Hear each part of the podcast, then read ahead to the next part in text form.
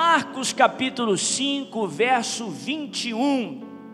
Nós vamos estudar uma história muito interessante que eu creio que Deus vai usar ela para falar muito com você nessa noite. Eu vou ler do verso 21 ao verso 43, é o único texto que eu vou ler hoje, então eu queria 100% da sua atenção, que você possa abrir o seu coração para o Espírito Santo falar com você. Vamos ler.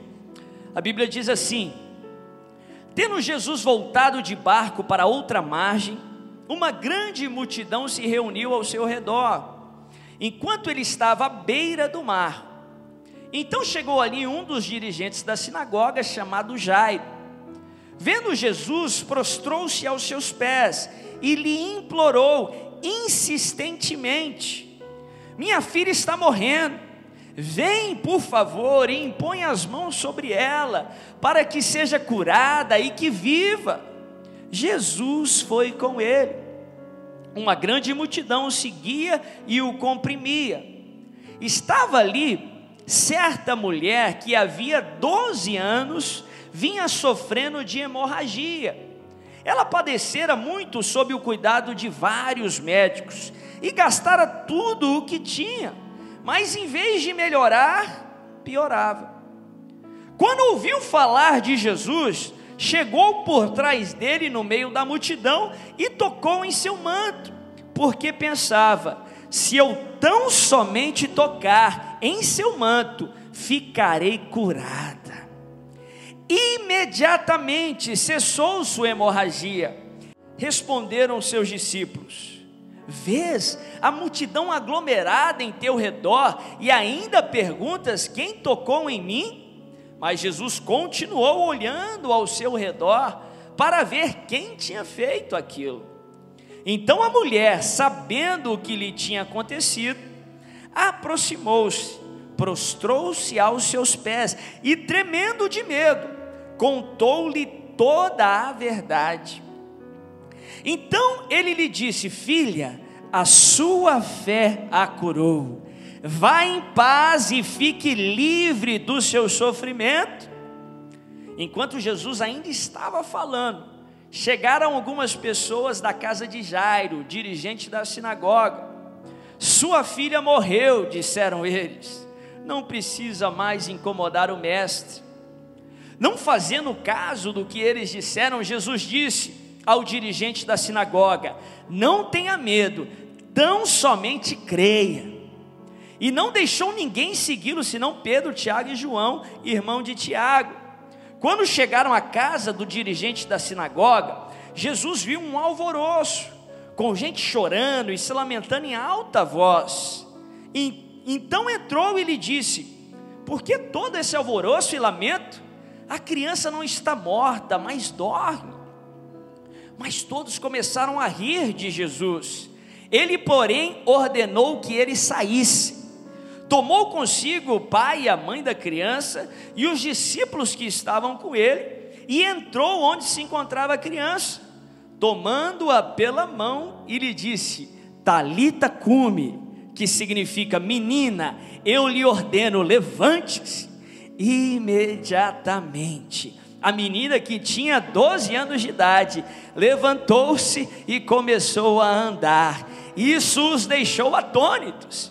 E ele deu ordens expressas para que não dissessem nada a ninguém e mandou que dessem a ela alguma coisa para comer. Olha que texto tremendo, que texto poderoso. Durante três quartas-feiras nós estamos falando sobre ressurreição. Durante três mensagens, hoje é o segundo dia, segunda noite, que nós estamos nessa série sobre ressurreição. Ressurreição era uma promessa, era uma profecia messiânica. Uma das características, uma das coisas que fora profetizado acerca do Messias é que ele teria poder de ressurreição. Ele venceria a morte, portanto, seria ressuscitado e através dele pessoas alcançariam também ressurreição. Jesus, lá no seu ministério, relatado nos evangelhos, ele explica o porquê disso, o porquê dessas profecias. Quando ele, no seu diálogo com Marta, que mais tarde ele ressuscitaria o seu irmão, que era Lázaro, Jesus ele diz a ela: Eu sou a ressurreição e a vida. Quem crê em mim, ainda que morra, viverá. Jesus ele se define como a ressurreição. Ressurreição é Jesus. É ele que venceu a morte. É nele que temos vida, a vitória sobre a morte. É nele que temos ressurreição. Ressurreição não é um conceito, ressurreição não é uma história, não é um princípio. Ressurreição é uma pessoa. Jesus é a ressurreição e a vida. Quando nós recebemos Jesus, nós recebemos ressurreição. É nele que temos vida, vida em abundância e vida eterna. Ele é a ressurreição. Então, se nessa série sobre ressurreição, nós vamos estar, na verdade, aprendendo sobre Jesus, sobre princípios que nos aproximam de Jesus, sobre verdades que nos ensinam sobre o próprio Jesus. No ministério público de Jesus se tem relatado três ressurreições: a ressurreição de Lázaro, que nós falamos e aprendemos sobre ela na semana passada, a ressurreição da filha de Jairo, esse senhor, esse, esse proprietário, administrador da sinagoga, na verdade, que nós vamos falar um pouco sobre ela hoje, e a ressurreição do filho da viúva de Naim. Três ressurreições que nos revelam muito sobre o próprio Cristo. Se nos revela sobre Cristo, nos revela muito sobre Deus, porque Jesus é a revelação de Deus, Jesus é a revelação do Pai. Quando recebemos Jesus, recebemos o próprio Pai. Eu quero compartilhar algumas verdades sobre esse texto que nós acabamos de ler. O texto sobre a ressurreição da filha de Jairo. Seria incompleto nós aprofundarmos na ressurreição da filha de Jairo, sem citarmos e sem aprendermos sobre essa história que acontece simultaneamente, sobre essa história que aparece no meio da história de Jairo, que foi a cura da mulher com fluxo de sangue. As duas histórias são extremamente ricas, já preguei sobre cada uma delas separadamente. Mas eu creio que numa série sobre ressurreição nós perderíamos a plenitude do texto, todo esse banquete que Marcos coloca ali de propósito, que três evangelhos colocam de propósito, essas histórias acontecendo simultaneamente, porque elas juntas têm muito a nos ensinar. E eu quero relatar, eu quero falar um pouco sobre essas duas histórias e compartilhar alguns princípios nessa noite, que eu creio que vão aumentar aí o teu depósito de fé. Você vai sair daqui nessa noite com a tua fé fortalecida em nome de Jesus, que vão te aproximar da ressurreição, portanto, que vão te aproximar de Cristo Jesus e vão te levar a viver o propósito que Ele tem para a tua vida, em nome de Jesus. Primeira lição que eu quero compartilhar com esse texto é a seguinte: se você está anotando, primeiro, o tema dessa mensagem é um pouco sugestivo, eu vou explicar no final, você vai entender, é muito importante que você entenda. O tema da mensagem é esse: ordene que eles saiam. Ordene que eles saiam. Fala para o teu vizinho, diz assim: ordene que eles saiam.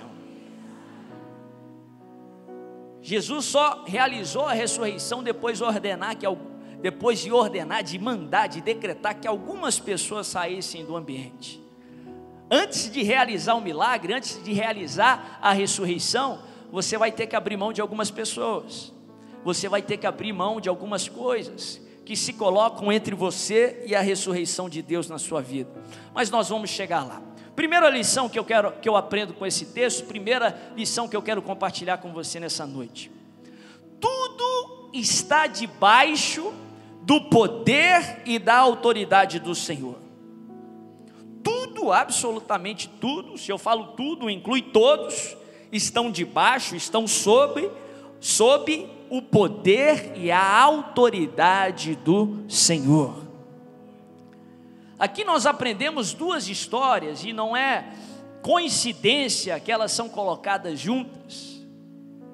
porque ela fala de duas famílias, de duas trajetórias muito diferentes, muito distantes uma das outras. Primeiro, um dos personagens principais da história é Jairo, o administrador da sinagoga, portanto, uma pessoa respeitadíssima naquela cidade, naquela sociedade, uma pessoa bem-sucedida socialmente, bem-sucedida financeiramente.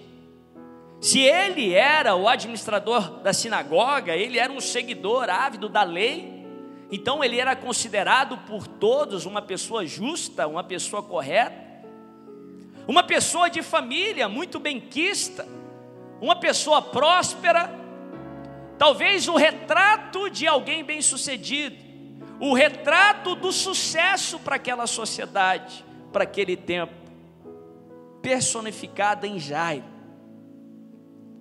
Por um outro lado, a Bíblia apresenta essa mulher, mulher com fluxo de sangue, uma mulher que estava lá do outro lado do espectro da sociedade porque, de acordo com a lei de Moisés, uma pessoa que tinha fluxo de sangue, ainda mais por tanto tempo, há 12 anos, ela não poderia ter convívio social, porque pela lei ela, era considerada impura. Não só ela era impura, como qualquer um que a tocasse seria considerado impuro e teria uma série de exigências para se purificar. Então, provavelmente, se ela fora casada, ela estava sozinha. O marido tinha abandonado. Conviver com alguém assim era praticamente impossível. Uma mulher sozinha, distante do convívio social, a Bíblia fala que ela gastou tudo para tentar sanar o seu problema, e em vez da situação melhorar, a Bíblia fala que ela piorou. Ela se empobreceu. Ela perdeu, se ela tinha algumas posses, ela se tornou uma pessoa sem muitos recursos, uma pessoa pobre marginalizada pela sociedade, rejeitada pela sociedade, fraca, medicina não era avançada, uma pessoa com 12 anos de, de sangramento, com certeza, era uma pessoa muito debilitada fisicamente falando. Se Jairo era o retrato do sucesso, aquela mulher com fluxo de sangue era o retrato do fundo do poço. Tinha-se uma crença naquela sociedade religiosa que se alguém passasse por problema era porque fez algo errado. Se alguém sofrera tanto como aquela mulher, de certo foi por algo que ela fez. Então a fama dela era de pecadora. Se Jairo era o retrato de uma pessoa bem-sucedida para aquela sociedade, aquela mulher era o retrato do fundo do poço, do fracasso, de uma pessoa marginalizada por toda uma sociedade. Mas você percebe aqui que, mesmo as pessoas sendo tão diferentes, as famílias sendo tão diferentes, elas precisam da mesma coisa. Elas chegam até Jesus com o mesmo pedido, elas querem a mesma cura, mesmo sendo tão diferentes, elas são semelhantes. Um é semelhante ao outro. E a Bíblia de fato nos ensina que fomos criados de maneira única, distinguível, não tem ninguém igual a você no mundo. Mas apesar de sermos diferentes, somos também semelhantes. Todos nós, sem exceção, criados à imagem e semelhança de Deus. Todos nós, sem exceção, precisamos do agir de Deus em nossas vidas.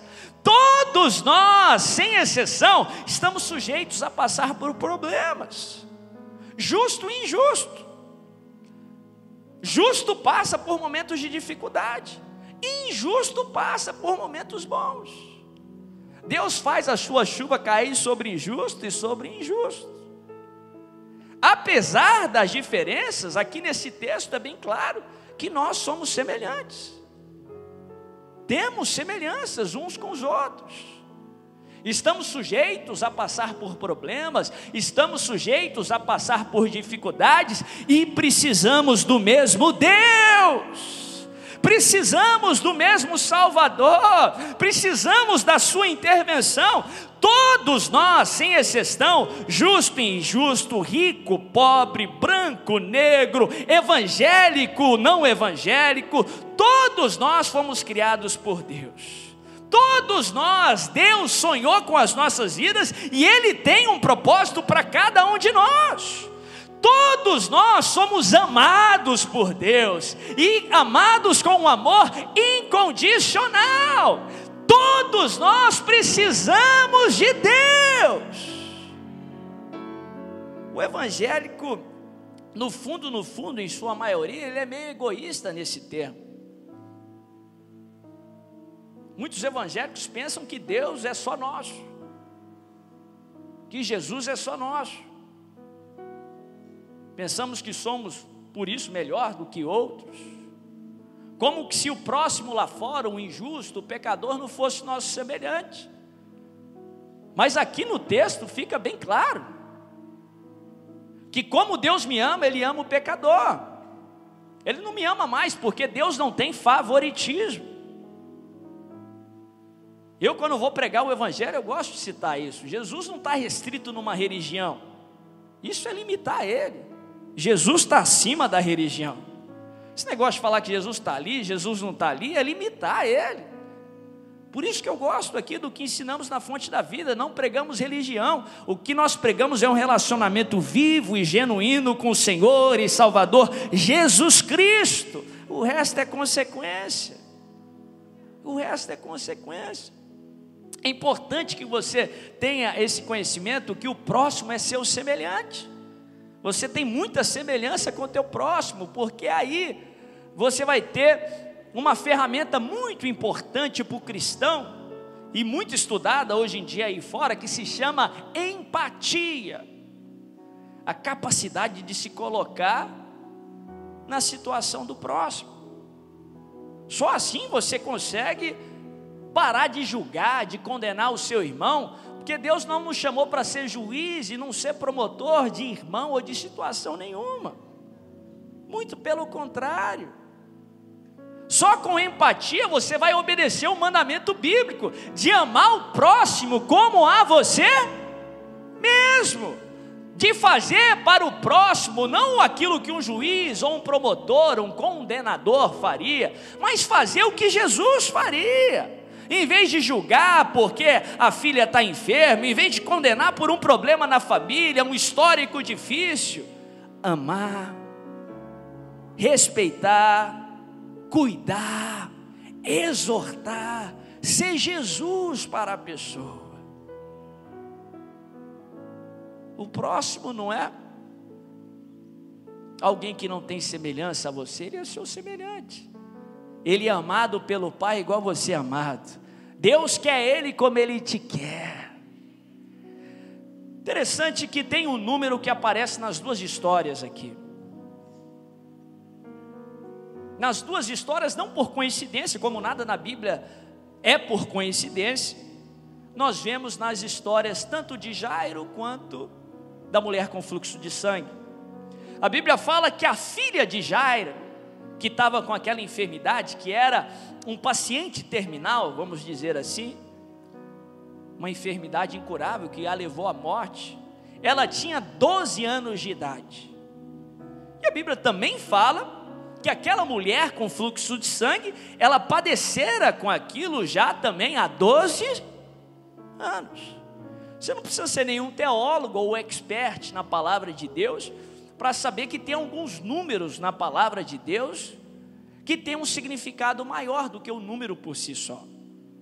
São como que se Deus tivesse colocado o Espírito Santo dicas ali nos números, que nos ensina mais do que está só na superfície do texto.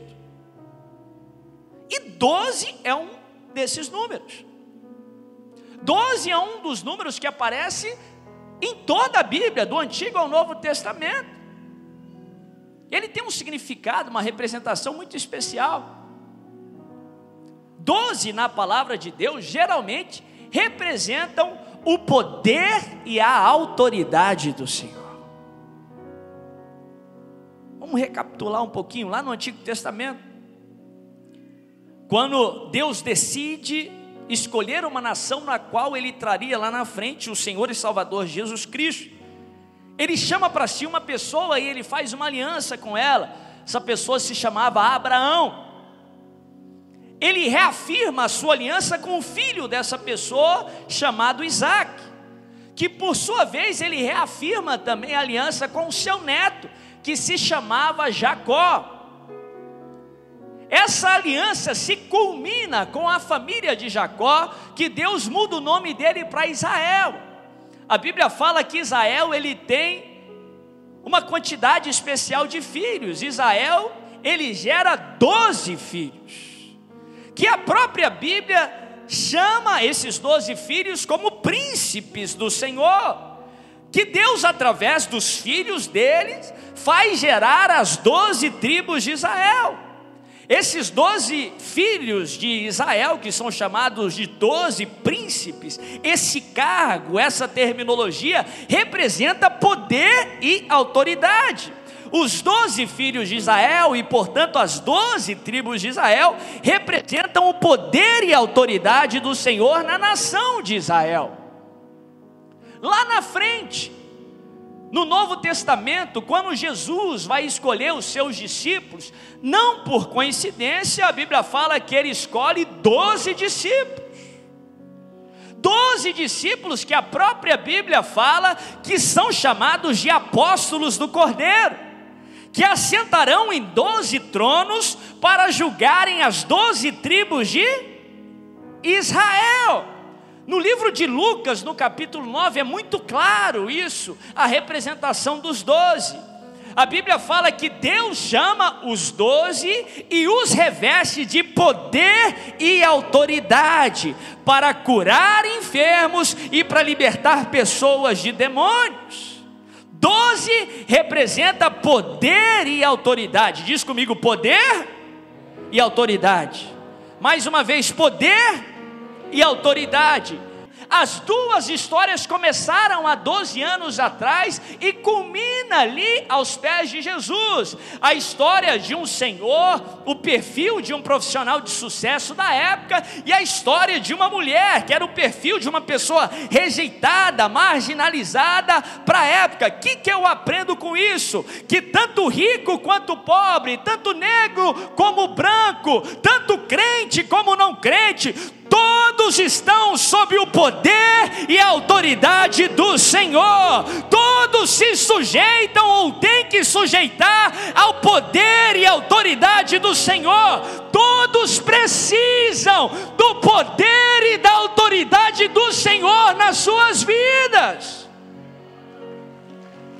todos sem exceção, não só todos, como tudo tudo está debaixo do poder e da autoridade do Senhor não era a enfermidade da filha de Jairo, não era a enfermidade da mulher com fluxo de sangue, não era a morte da, vida, na, da filha de Jairo, todas as situações, tudo estão sob o poder e autoridade do Senhor. Na hora que Ele quiser curar, Ele cura, na hora que Ele quiser fazer, Ele faz, na hora que Ele quiser ressuscitar, Ele ressuscita, agindo Deus, quem impedirá?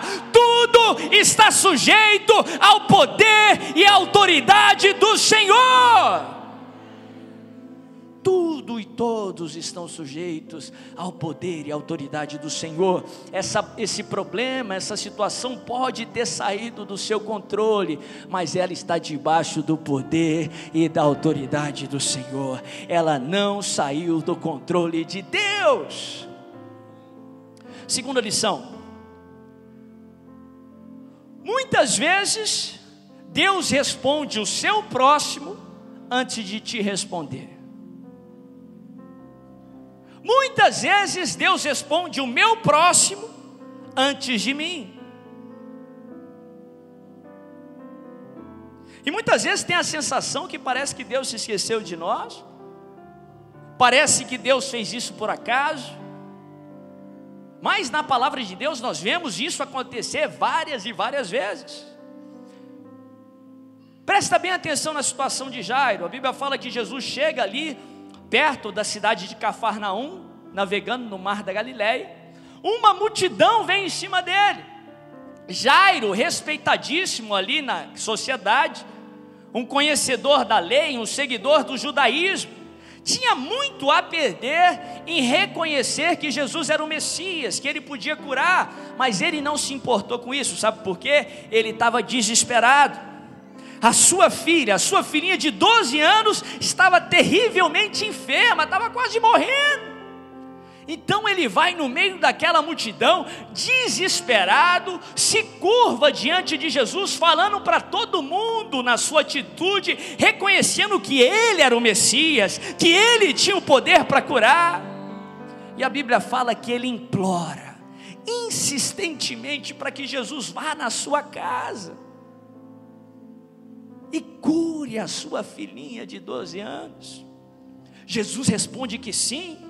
Jesus vai ah, com ele, vai seguindo Jairo no meio daquela multidão. Provavelmente Jairo foi tentar guiar Jesus no meio de todo aquele alvoroço, as multidão, a multidão ali comprimindo Jesus, um empurra, empurra, todo mundo se encostando ali. Jairo feliz, Jesus estava respondendo, a solução estava vindo para sua casa, Jesus ia curar a sua filha. E de repente a Bíblia fala que Jesus parou não só parou, como começou a perguntar para todo mundo: quem me tocou? Quem me tocou? Pensa na mente de Jairo. Sua filha está morrendo em casa. E de repente, no meio do empurra, empurra, Jesus começa a perguntar: quem me tocou? Quem me tocou, Jesus? Minha filha está morrendo. Depois você pergunta, depois você, você descobre, tem tanta gente te tocando. Não sei se foi por constrangimento, a Bíblia fala que os discípulos de Jesus começam a falar para Jesus: Mestre, tem tanta gente te tocando e você está perguntando quem te tocou? No Evangelho de Lucas fala que foi Pedro, aquele que era o mais falastrão. Mestre, tem tanta gente empurrando, empurrando e ainda perguntas quem me tocou? E Jesus continua: Eu sei porque essa foi diferente de mim saiu poder. De mim saiu poder. E ele começa a olhar, olhar, e presta atenção na perspectiva da mulher. Ela era impura. Ela não poderia, pela lei, estar naquele alvoroço, naquela multidão, porque quem ela tocasse, ou quem tocasse nela, ainda que não seja por vontade própria, por coincidência, o esbarrão, essas pessoas também seriam consideradas impuras. Se ela se revelasse e não tivesse sido de fato curada, ela poderia ser apedrejada ali no local. Ela tornou uma multidão impura e ainda o próprio Jesus. Eu creio que Jesus ficou um tempo perguntando. Tem um dos evangelhos que fala que quando ela já não conseguia mais se esconder, ela se revelou. Isso tudo com, Lázaro, com Jairo esperando lá do lado. Isso tudo com Jairo, talvez falando, eu cheguei aqui primeiro, Senhor.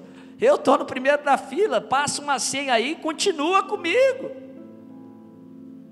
E a Bíblia fala que não só ela se revela, como ela começa a conversar com Jesus, contando a sua situação.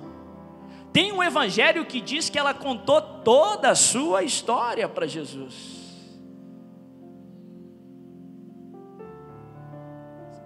Você já teve esse sentimento? Você clama por uma resposta, você tem um alvo, você chora. Você nem sabia que o seu próximo queria isso, provavelmente ele nem queria o que você quer. E depois de um tempo ele pede e bum, Jesus responde. Responde na sua frente. Você tem que ouvir o testemunho. Glória a Deus por isso. Mas muitos de nós, talvez todos, você como eu, talvez já teve esse sentimento, mas e eu, Jesus? Eu estava aqui na frente, eu cheguei primeiro. Por que, que ele permite isso? E você vai ver nas Escrituras, ele faz muito isso, e ele não faz por acaso, ele faz de propósito. A Bíblia não só tem muitos textos sobre isso, como tem uma parábola inteira que Jesus conta sobre isso que é a tal parábola conhecida como a parábola do trabalhador da última hora.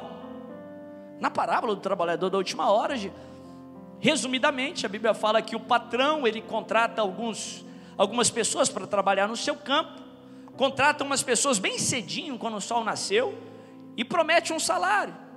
O dia vai se passando e ele vai contratando mais pessoas.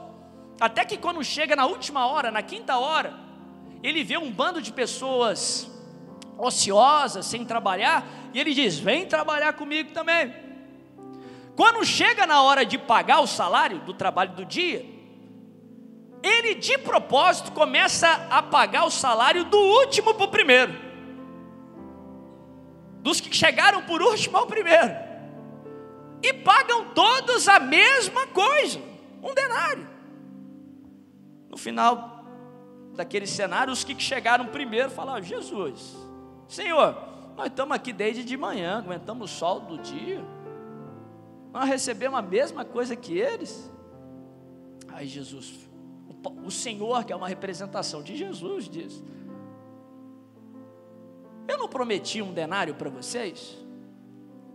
Toma o que é seu e vá.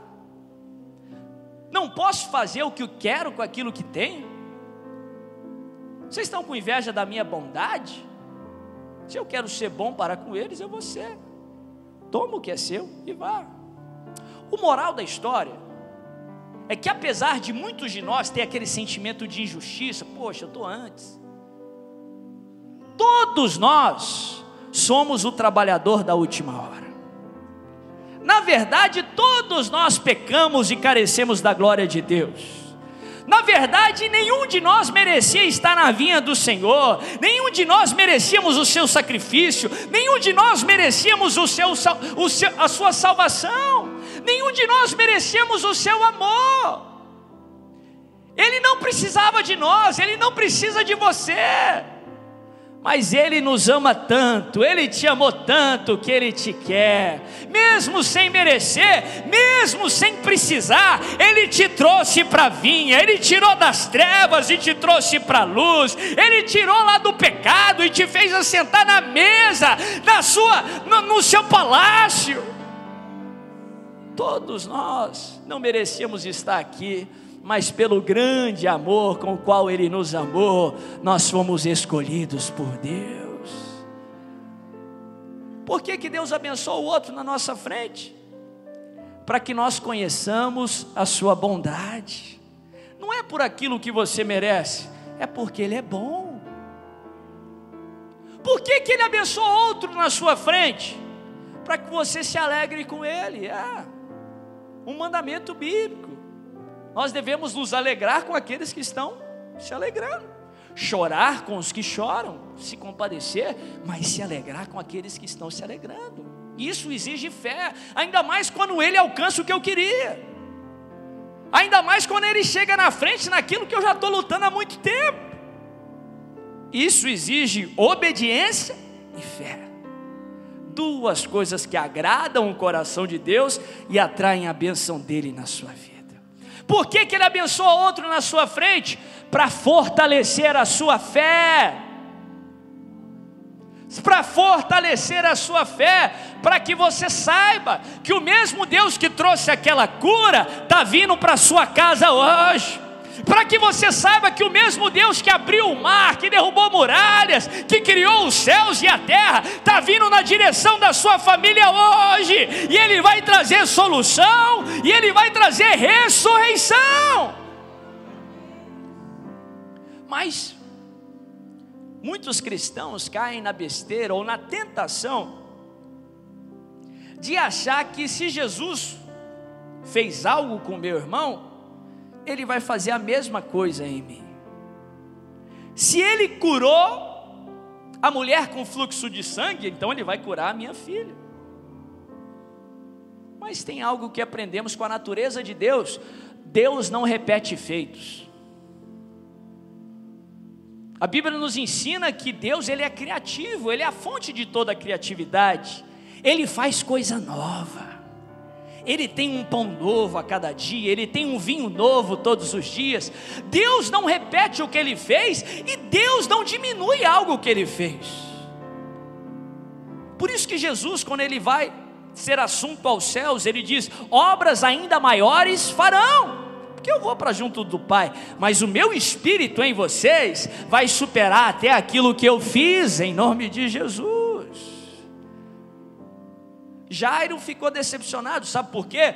Quando a, a mulher do fluxo de sangue foi curada, no mesmo momento, a Bíblia fala que na mesma hora chegam os servos de Jairo, as pessoas que estavam na sua casa cuidando da sua família, de Jairo, não incomoda mais o mestre, a sua filha morreu.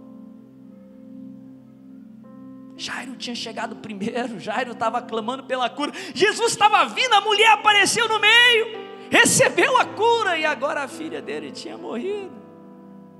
Parece que Jesus tinha esquecido dele, parece que Jesus tinha perdido o controle, mas tudo está sob o poder e a autoridade do Senhor, ele jamais perde o controle. Enquanto Jairo queria uma cura, Jesus tinha um plano maior. Enquanto Jairo queria que a sua filha fosse curada, a sua filha nunca foi curada à maneira de Jairo. Porque Jesus nunca respondeu o convite de Jairo para curar a sua filha. O plano de Jesus não foi responder à maneira de Jairo. Desde lá de quando Jesus saiu do barco, ele iria ressuscitar a filha de Jairo. Só porque ele não responde à sua maneira, não significa que ele não vai responder. Jairo viu sua filha viver aqui na terra em saúde, restaurada, testemunho vivo, mas ela não foi curada como ele queria. Sabe por que ele não respondeu à sua maneira? Porque enquanto você quer uma cura, ele quer fazer algo maior na sua vida. Enquanto ele quer de um jeito, ele quer fazer algo melhor na sua vida.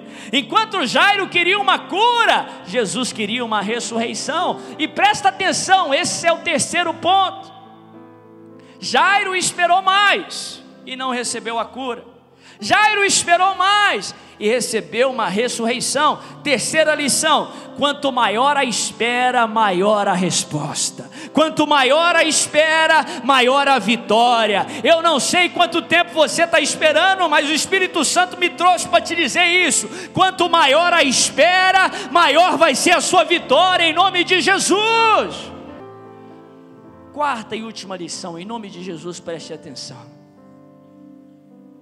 A Bíblia fala que quando Jairo recebe a notícia, ele fica frustrado. As pessoas, em outras palavras, dizem: não amola mais o mestre, desiste, já era. A Bíblia fala que naquele momento muda um pouco a história. Você viu que Jairo vai até Jesus e ele busca Jesus e Jairo segue Jesus. Mas depois da cura da mulher do fluxo de sangue, não é Jairo que toma a dianteira. Jairo percebe a fé de Jesus percebe a fé de Jairo balançando, e é ele que toma a dianteira, ele diz: Jairo, não temas, não tenha medo, crê somente. Eles estão falando para você desistir, mas eu te digo: a sua filha não morreu, ela apenas está dormindo e ela vai acordar. Depois da cura da mulher do fluxo de sangue, Jairo parou de tentar guiar Jesus e Jesus começou a guiar Jairo. E é assim que tem que ser. Milagres não acontecem quando você tenta manipular a vontade de Deus, quando você tenta guiar Jesus. Milagres acontecem quando você se rende a Ele e você deixa Ele guiar a sua vida, quando você deixa Ele dar a direção para a tua vida. Bíblia fala que quando ele chega perto, ele está acompanhado de três discípulos. E ele diz de novo: a menina só está dormindo, ela não morreu. Estava todo mundo num alvoroço só chorando. Eles começam a rir de Jesus. O que, que Jesus faz?